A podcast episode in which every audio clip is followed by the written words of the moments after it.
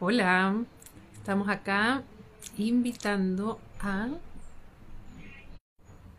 Cotineja.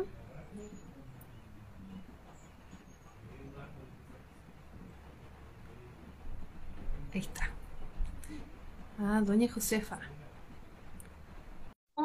Segundo mate constituyente que vamos a tener en este proceso. Hola Josefa. ¿Cómo estás ahí? ¿Cómo estás? Yo súper bien, ¿y tú cómo estás?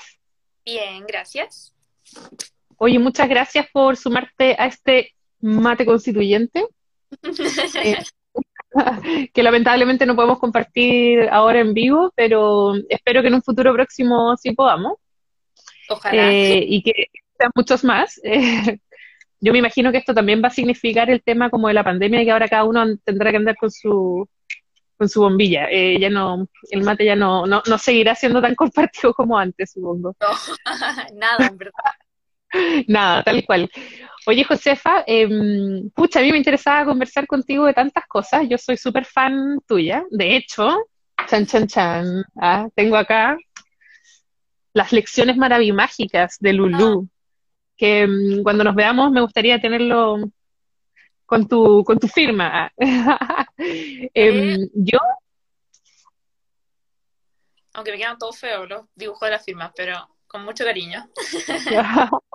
no, pero oye, ¿sabéis qué? Yo quiero eh, decir como varias cosas en relación a, a Lulú y su seguidilla de historias, aventuras, sueños, desafíos, aprendizaje y todo, porque creo que ustedes vinieron a, a, a asumir un rol eh, súper bueno eh, un rol así que hacía falta eh, mucho, eh, bajar eh, la discusión y las reflexiones como políticas y sociales a la infancia. Creo que es súper importante como por diversos motivos, no solo como que es bueno educar, porque tus libros cumplen un rol educativo súper importante, em, sino que también porque es necesario que incorporemos a la infancia en todos los procesos de reflexión política y social. Y eso está súper descontextualizado. Sí, sobre todo ahora que se viene el proceso constituyente, eh, recién estaban viendo si replicaban el proceso en los colegios, porque eh, todas aquellas personas que sean menores de edad no van a poder votar y por lo tanto tampoco pueden ser candidatos y tampoco van a poder ser parte del proceso. No se sabe si van a haber consultas, por ejemplo, que sería muy entrete que si llega a ser constituyente propongas ahí en la convención eh, que se pueda consultar a niños, niñas y adolescentes, eh, porque claro, es una visión que es necesaria también. Sí, pues sin lugar a dudas, tienen un, un, una forma de ver las cosas y unas necesidades muy distintas. Eh, oye, voy a partir por el principio. Yo, como te decía antes, yo soy nueva en esto de los live, eh, entonces como que se me... En, entre el gap generacional eh, y que me tupo un poco con la tecnología, pero bueno, estamos con doña Josefa Arauz, autora de Lulú eh, y sus aventuras en distintos eh, lugares, momentos, eh, conversando sobre distintas cosas, porque además Josefa también es estudiante de Derecho, entiendo, no sé en qué está ahí con eso. Em, no, me queda poco, me queda poco. Qué bueno, me alegro. bueno, y yo yo soy candidata a convencional constituyente en el distrito 26, que es Puerto Montt, eh, Chiloé, Palena. Eh, y justamente una de las cosas que a mí más me importan eh, es poner sobre la mesa, bueno, como que la constitución tiene que ser por una parte eh, el ente, o sea, más bien el ente, la norma que realmente se preocupe de fortalecer la protección de las personas, del bien común, de la democracia, que sea representativa, participativa. Eh, al menos yo llevo muchos años como eh, hinchando por una asamblea constituyente, eh, así que esto para mí también es como un proceso súper emocionante, em, pero es clave que podamos incorporar a los grupos que no han sido parte, eh, nunca en la historia política, niños, niñas, adolescentes, las personas privadas de libertad también, hay un tema ahí, em, y que podamos conversar y discutir sobre cuál es el Chile que queremos para el futuro. Eh, entonces yo te agradezco, Caleta, que podamos hoy día conversar de eso. Eh, hoy día nosotras queríamos eh, dedicar el mate constituyente a la constitución feminista, al, a, a, todo el desafío que ha significado que las mujeres tengamos un espacio de participación política. Uh -huh. nos pasa Caleta, no sé si a ti te pasa, Josefa, que, mm, te digo Josefa porque, bueno, la formalidad. Eh. Em, eh, pero a veces nos olvidamos que hace recién 60 años que las mujeres podemos votar libremente. Sí, como y toda la pega que es como que una cuestión que siempre ha existido prácticamente, o sea, que obviamente desde que yo nací siempre se pudo votar, entonces cuando descubrí en el colegio que no siempre había sido así, como, como, hoy, pero ¿por qué? Como que para mí fue muy raro. Sí, pues es muy raro. El, el, hace poco yo conversaba con una señora que me decía, claro, que, em, que su mamá nunca había votado. Eh, entonces, son cuestiones súper heavy y que nosotras, la generación, bueno, yo soy bastante mayor que tú, pero las generaciones más jóvenes, eh, jóvenes como uno, eh, lo damos por sentado.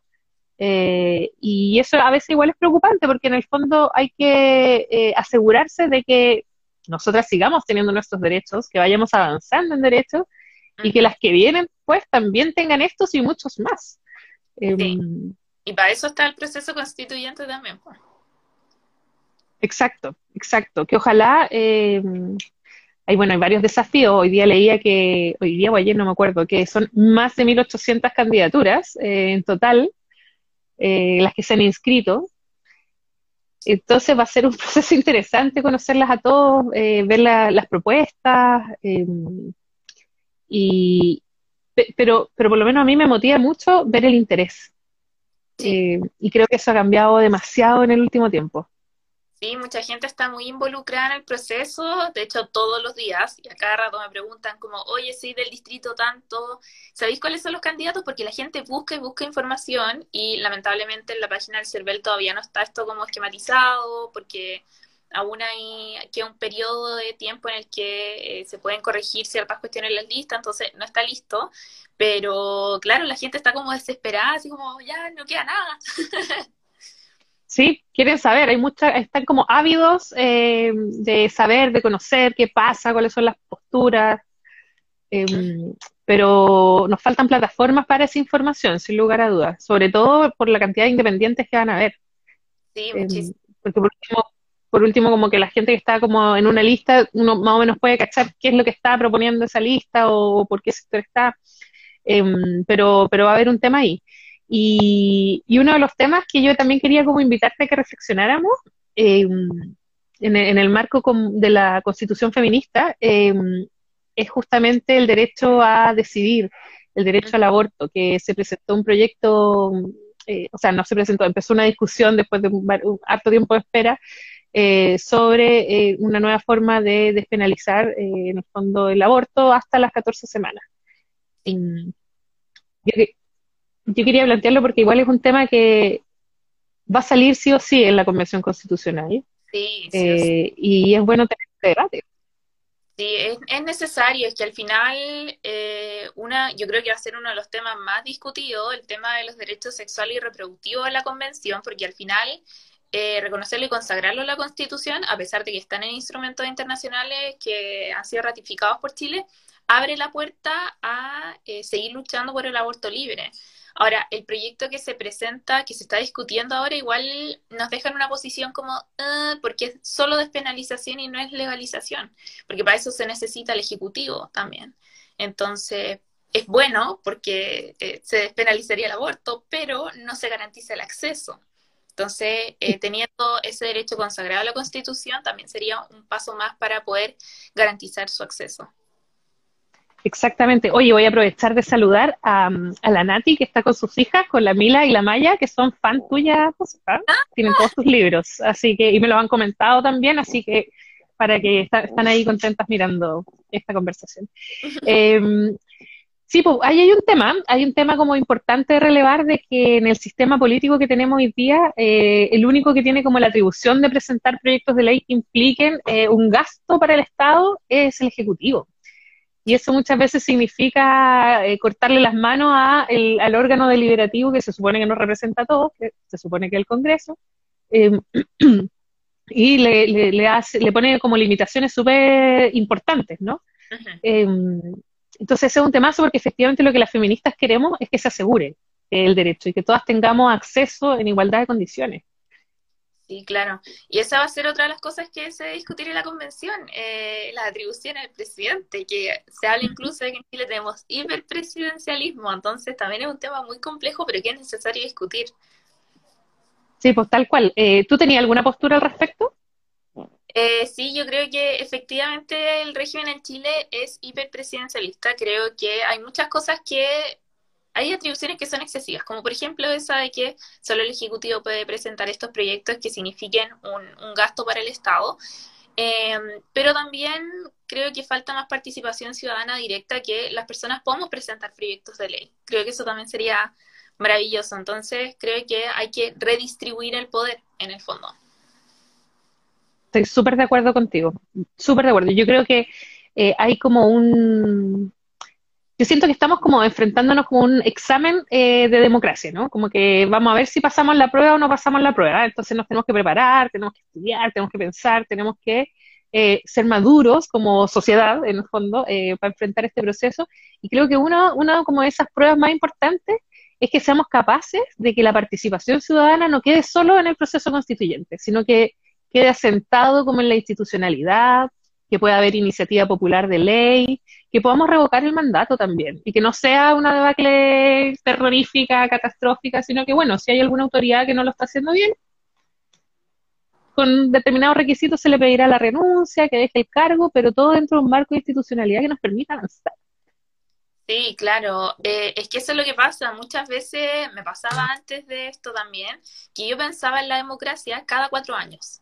Porque cada cuatro años a mí la democracia era solo votar, pero ahora uno, se da cuenta de que esto va a ser democracia todos los días durante dos años y siempre va a ser todos los días, porque todos los días nos involucramos con, el poder también. Exactamente. Hay sistemas como bien interesantes en, en, otras partes del mundo al respecto. Hay, hay estados que son súper em, participativos, eh, por ejemplo Suiza. Suiza pregunta casi todo. Em, eh, desde que si los niños debieran entrar al colegio a las 8, a las 9 de la mañana, salir a las 4, eh, y es súper habitual como la próxima semana hay plebiscito y la gente vota y no pasa nada, están acostumbrados. Y eso además de como obligar a que la gente esté informada em, y reflexione, eh, obliga también a una buena educación. Y yo creo que ahí como que se arma un círculo virtuoso.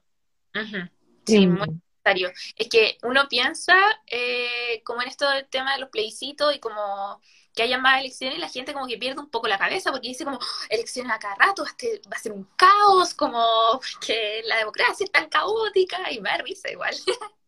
Sí, es que yo creo que también ahí hay una cuestión eh, voy a hacer dos reflexiones, espero no arrepentirme ah, eh, de, lo que voy a decir.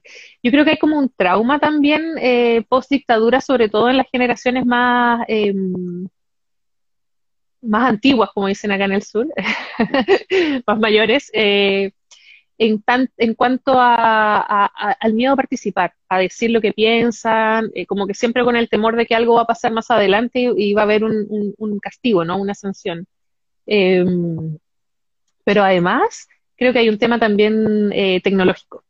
Eh, hoy día tenemos otras formas de relacionarnos. Eh, hoy día Chile es un país súper desafiante geográficamente, em, entonces es, es, como que efectivamente tenemos que incorporar el, el, elemento de que hoy día hay otras formas de participar que no significa que, sobre todo en esta, en esta región, por ejemplo, la gente que tiene que bajar de Llanada Grande o, o, de Paso en León a votar otro lado y que se demora, quizás el día de mañana se va a poder hacer con un clic, con la clave única, no tengo idea. Eh, pero claro, ahí hay como un, un quiebre generacional que sacar adelante.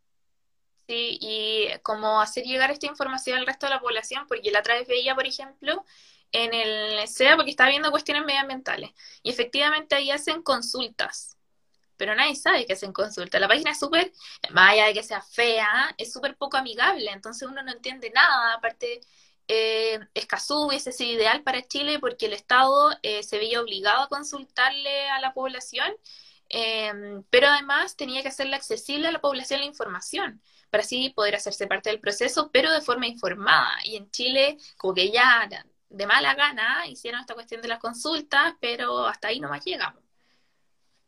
Exactamente. Bueno, y, y o sea, Eh, el tema de que Chile no haya eh, firmado Escazú es escandaloso, igual, eh, como en distintos niveles, porque pasar de ser propulsor, impulsor de todo este proceso y después al final restarse, es un papelón como en la esfera, en la esfera pública internacional, ¿no? pero además también a esta región le afecta a N. Esta región en los dos últimos años ha tenido bueno, en verdad es, bastante más antiguo, pero quiero referirme como en los dos últimos años, eh, problemas súper graves con la industria mm, eh, del mar, en general derrames de petróleo, eh, el, barco Saicogen que se hundió con pescado, entonces con situaciones ambientales en que yo creo que uno de los principales problemas ha sido justamente que las autoridades no han dado la información adecuada y que las comunidades tengan la información para poder discutir, para poder tomar decisiones y saber a qué se enfrentan es clave. Y en una democracia no podemos estar actuando como si solo algunos supieran lo que les conviene a los demás, sino que tiene que haber diálogo permanente. Sí, eso pasa en todas las regiones. Yo soy de Chimbarongo, de la sexta región. Siempre, cada vez que converso con alguien, digo que soy de Chimbarongo, pero bueno, pasa en la sexta región que por el, uso excesivo de agrotóxicos eh, es prácticamente una zona sacrificada. Eh, y mucha gente no sabe porque están acostumbrados a a veces tener que evacuar ciertas zonas porque hay como emergencia química y ya es parte del día a día.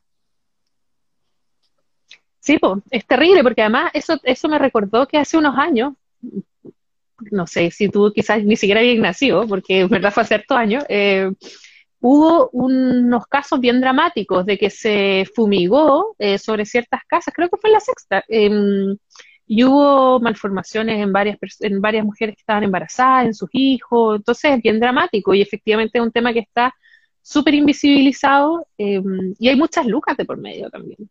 Sí, pues, es que al final esas industrias mueven mucha, mucha, mucha plata en la región, todas las personas, yo creo que gran parte de mi círculo ya trabaja en el campo también.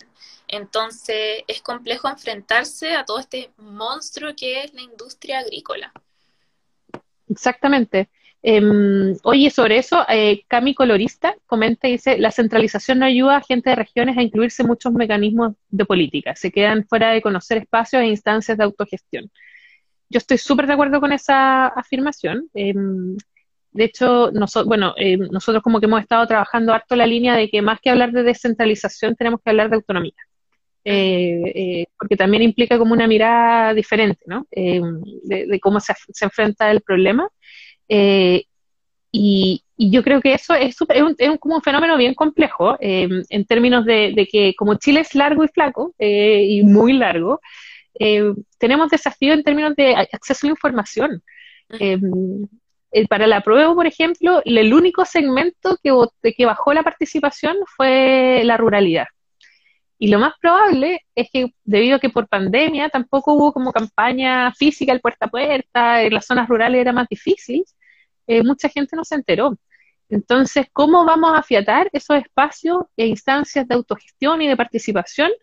Va a ser clave hacerlo con los gobiernos eh, locales, con, no sé, las concejalías, la alcaldía, y yo creo que eso es súper importante como mm, asumir que hay que exigirles a ellos que generen estas instancias permanentes, que no sean de buena onda, que sean obligatorias.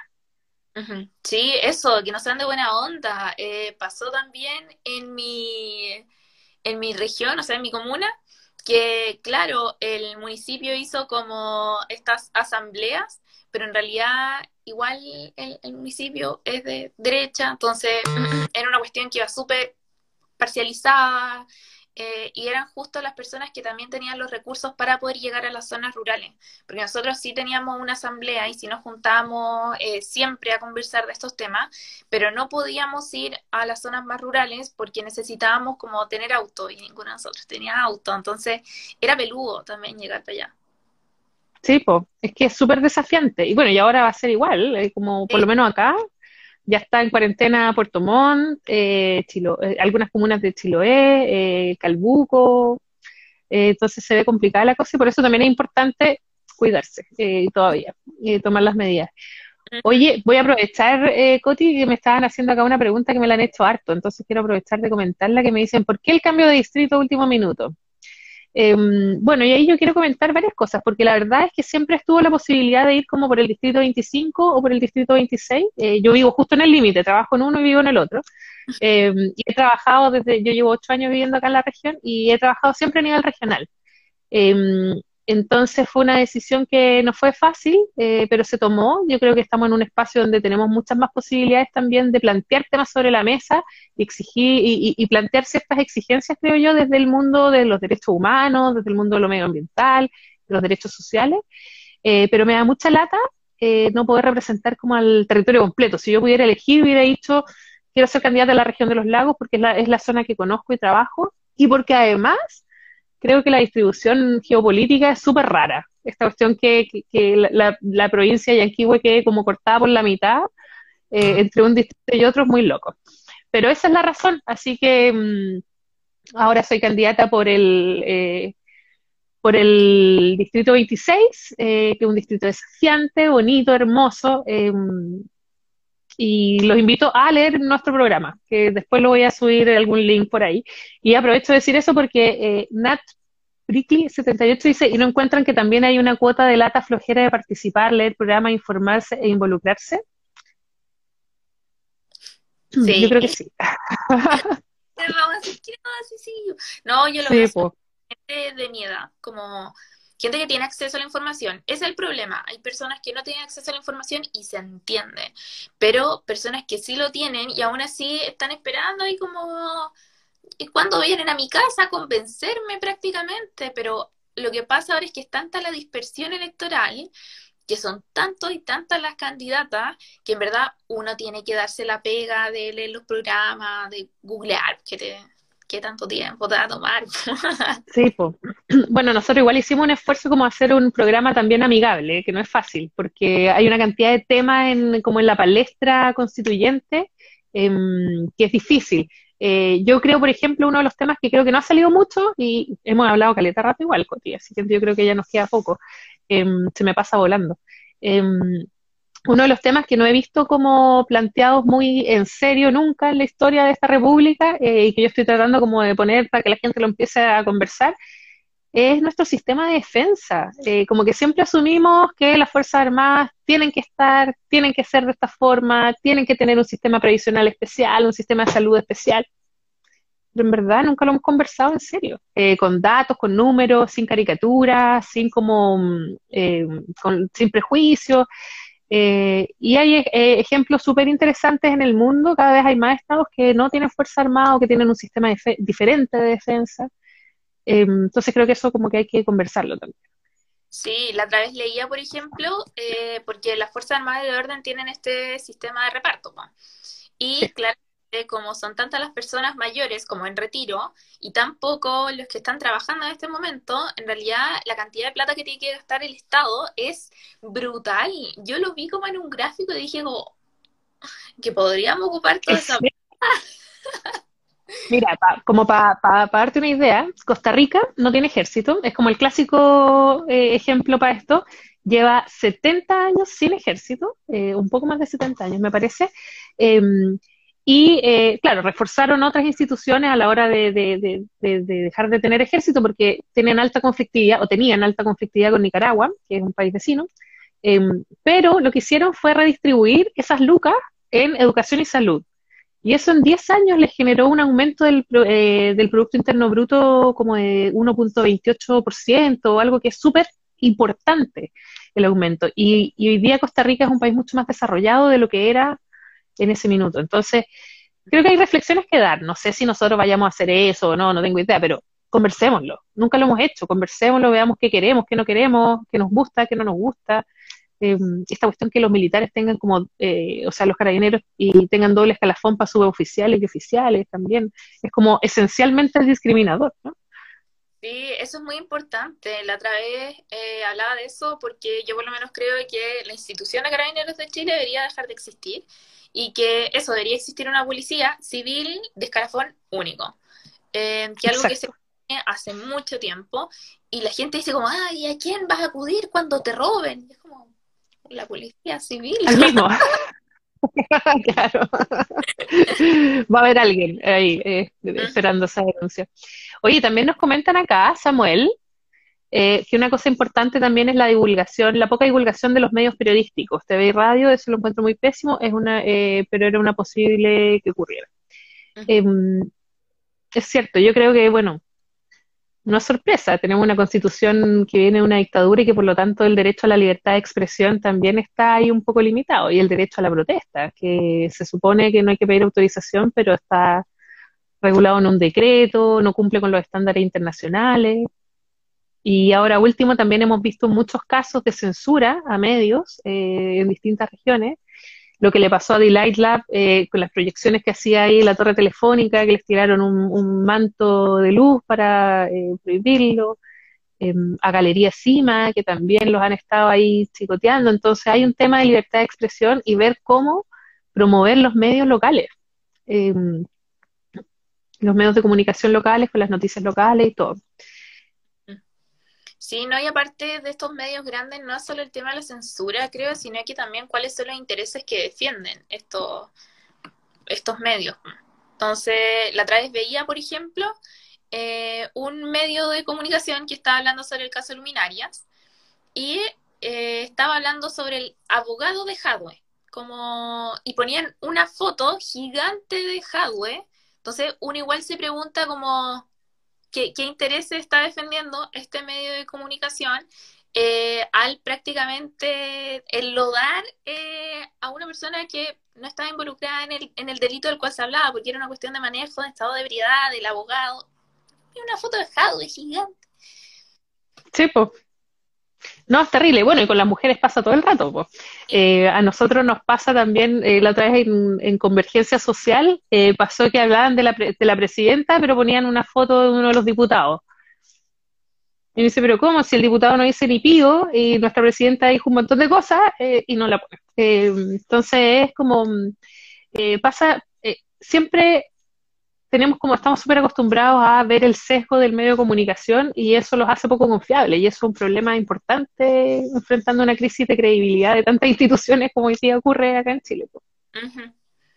Por eso la gente ahora como información en, tanto en internet, porque es como, pucha, ya no creo lo que veo en la tele, no creo lo que escucho en la radio ni lo que leo en los diarios. Entonces, ¿a quién acudo para tener información? Y ahora la gente está aprovechando como esto del, proceso constituyente para buscar a uno por uno a los candidatos en redes sociales para ver si tienen publicada información, eh, porque solo podemos confiar en Internet prácticamente. y hasta ahí no hasta ahí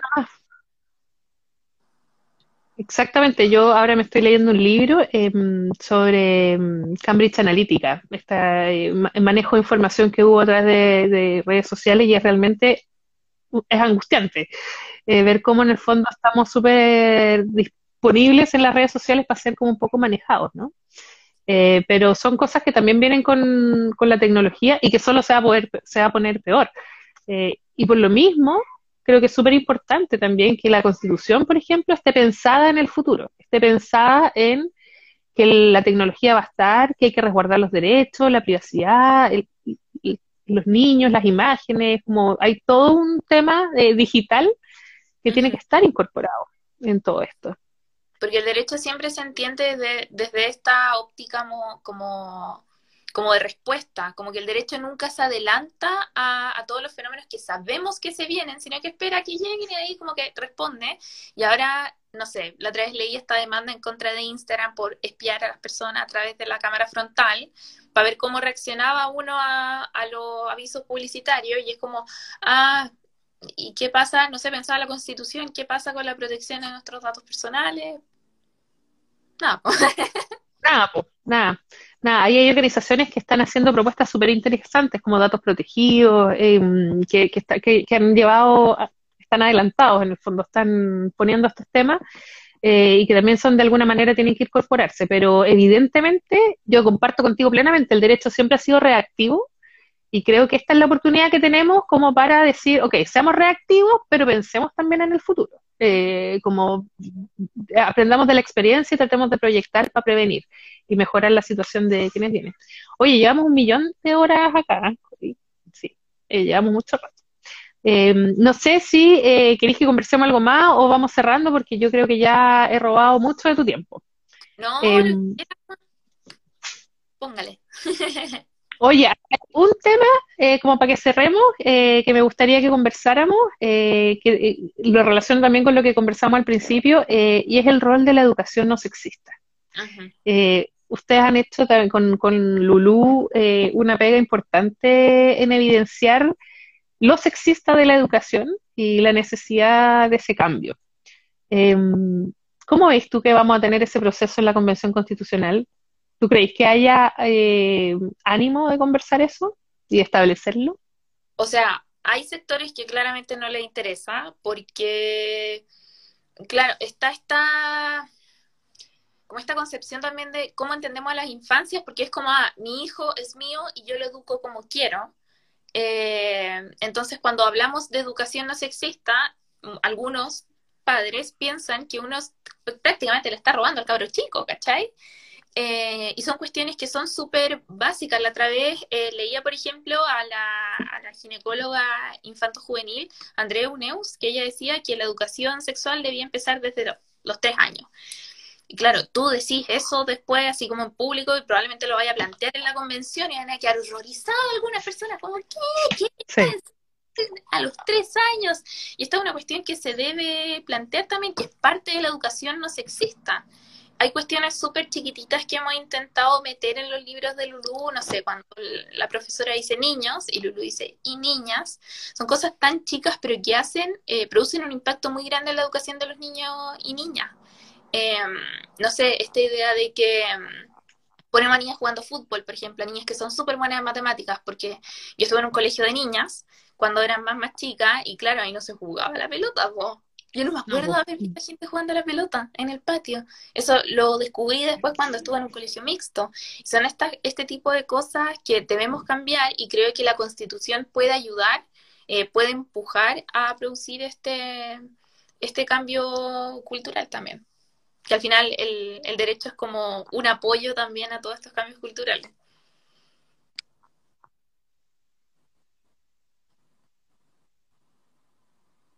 Sí, hay, hay temazos ahí, em, hay temazos como ir viendo eh, el tema de la, de la educación no sexista, pero además que la educación no sexista tiene un impacto súper importante en el cuidado de los niños. Enseñarles a los niños desde una perspectiva no sexista implica también la posibilidad quizás de evitar una serie de situaciones eh, desde abusos hasta malos tratos entre niños, de niños con adultos, de adultos con niños, entonces hay pura ganancia por todos lados.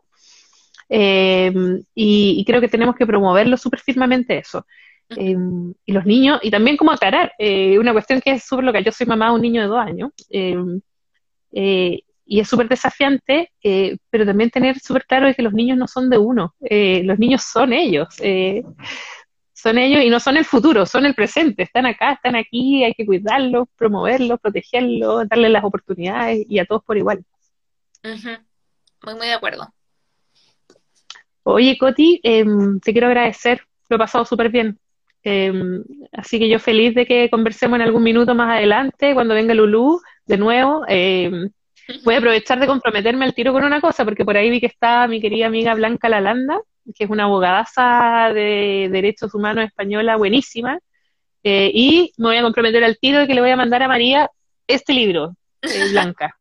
A, a, a, Madrid se va, eh, Lulú. Ay,